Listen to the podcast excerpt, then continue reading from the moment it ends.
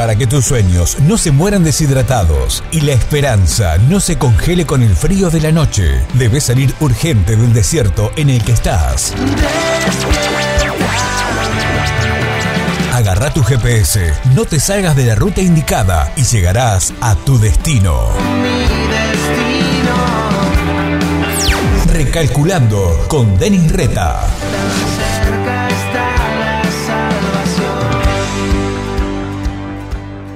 En la Biblia hay una conversación tremenda entre Jesús y Pedro minutos antes de que vengan a arrestar al maestro. Pedro estaba un poco confundido por la situación que estaban viviendo, más las cosas que Jesús les decía. Entonces comienza a hacer preguntas, a decir un montón de cosas y entre ellas le dice a Jesús que él jamás lo abandonaría, que pase lo que pase y aunque todos los demás se vayan, él jamás lo dejaría de lado. Yo creo que el tiempo se detiene, Jesús pone sus manos sobre los hombros de Pedro, lo mira fijamente a los ojos y hasta me atrevo a pensar que Jesús tendría un poco de lágrimas en sus ojos y le dice, mira Pedro, Satanás ha pedido la vida de ustedes para zarandearlos como el trigo, pero yo he rogado por ti para que tu fe no falte y una vez vuelto, confirma a tus hermanos. En otras palabras, Jesús le estaba diciendo, Pedro, vienen tiempos de tribulación, tiempos de tristeza, de desesperación, de soledad, tiempos de miedo, y vos vas a sentirte tan confundido que por más que ahora digas que vas a entregar tu vida por mí,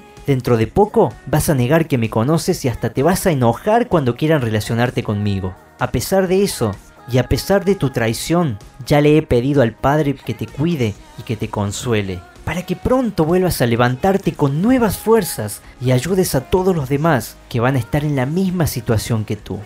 Esta es una demostración tremenda de amor de parte de Jesús, ya que él sabía que estaba hablando con quien iba a negarlo por completo en el momento más duro de su vida en esta tierra. Sin embargo, le hace saber que a Dios nada le pasa por alto, y que en medio de la tormenta iba a llegar la ayuda que Pedro necesitara para que pudiera salir a flote. Y no solo eso, sino que recibiría nuevas fuerzas para poder ayudar a los demás que iban a estar atravesando lo mismo. Y de igual manera, hoy Jesús se acerca a ti y mirándote a los ojos con una mirada llena de amor, te dice, yo no te puedo prometer que vas a vivir sin problemas, no te puedo prometer que vas a vivir sin tristezas, sin dolores, no te lo puedo prometer porque en esta vida va a haber aflicciones. Y también sé que en más de una oportunidad vas a querer abandonar todo y decir que yo no existo, que he sido malo contigo, pero a pesar de ello, quiero hacerte saber que de antemano yo ya he estado rogando al Padre por tu vida, para que tu fe no decaiga, y que en medio de tus luchas sientas que estoy a tu lado, que en la soledad sientas mi abrazo, que en medio de tu llanto puedas sentir que estoy secando tus lágrimas, que en el tiempo de enfermedad sientas que estoy sanándote y que pase lo que pase, yo jamás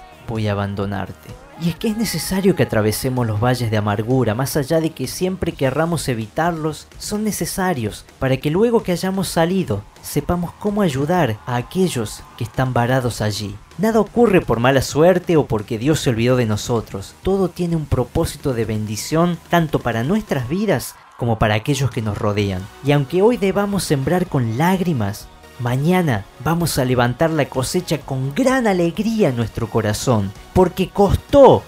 pero valió la pena. Comunicate con Denis a través de Facebook en la fanpage Recalculando o encontralo en Twitter como arroba.